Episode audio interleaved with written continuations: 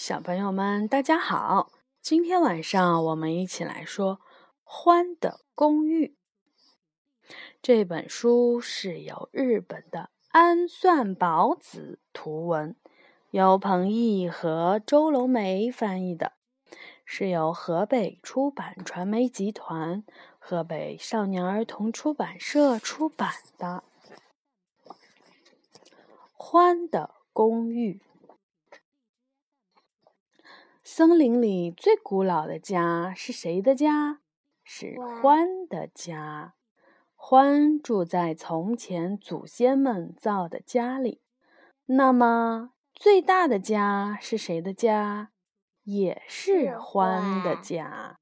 因为獾喜欢挖洞，爸爸和爷爷都不停地挖呀挖呀，结果家就越来越大了。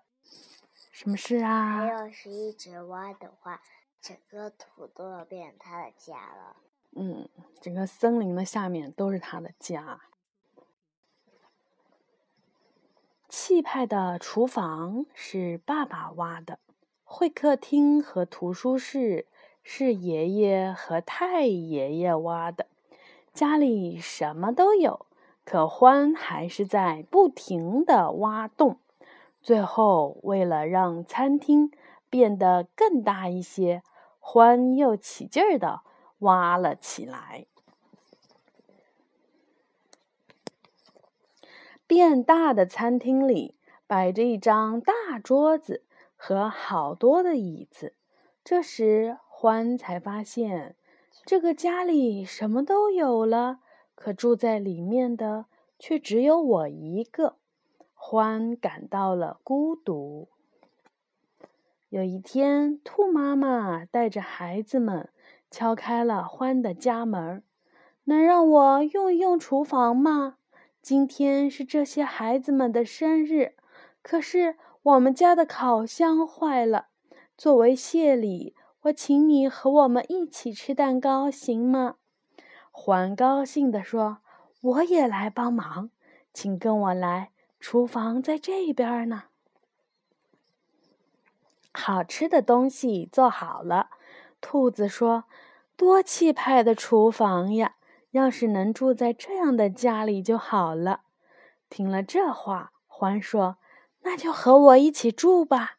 这个家我一个人住太大了。要是你还能给我做好吃的话，我还乐不得呢。”这时。又有谁来敲门了？是鼹鼠合唱队，是一个一边唱歌一边旅行的三人组。我们给你唱支歌行吗？不管是谁听了我们的歌，都会跳舞的。那太好了！生日派对刚要开始，欢说：“你们看，还有钢琴呢。”伴随着愉快的音乐，大家跳起了舞来。鼹鼠陶醉地说：“多么悦耳的钢琴呀！要是能在这里住一段时间就好了。”听了这话，欢说：“那就和我们住在一起吧。这个家我和兔子一家住，太大了。要是你们每天都能给我唱好听的歌，我还乐不得呢。”这时，又有谁来敲门了？是森林里的万事通博士猫头鹰爷爷。他总是给大家讲有趣儿的故事。能不能借我看看你太爷爷收藏的书呀？作为谢礼报答，我给你讲一个古老的故事吧。欢高兴地说：“请进，请进，我这就带您去图书室。”多漂亮的图书室啊！还有好多的书我都没有读过呢。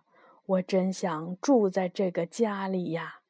听了这话，欢对猫头鹰爷爷说：“那就和我们住在一起吧。这个家，我和兔子一家，鼹鼠们住还是太大了。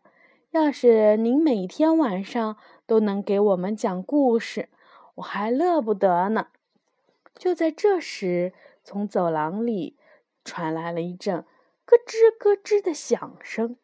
不好了！墙壁上冒出来了一个洞，一把铁锹突然从洞里钻了出来。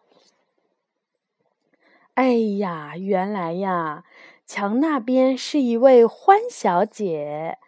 哎呀，对不起，墙这边呀，原来是你的家，我一点儿都不知道。赶快把这个洞给堵上吧。就不用堵了吧？欢红着脸说：“你来玩的时候会很方便的。要是你肯来玩的话。”转眼之间，欢的家里就变得热热闹闹的了。不过椅子还空着很多呢。于是欢又想开了：这个家对我们大家来说还是太大了，不如……噔噔噔噔。公寓内有房间出租，欢的公寓会有更多的朋友住到这个家里来的，对不对？诶，你看，现在就来了一个小的、小小的小朋友来了。哎，他是谁？他是谁？小老鼠吗？对，是小老鼠。Mouse，OK，是的，好，小朋友们晚安。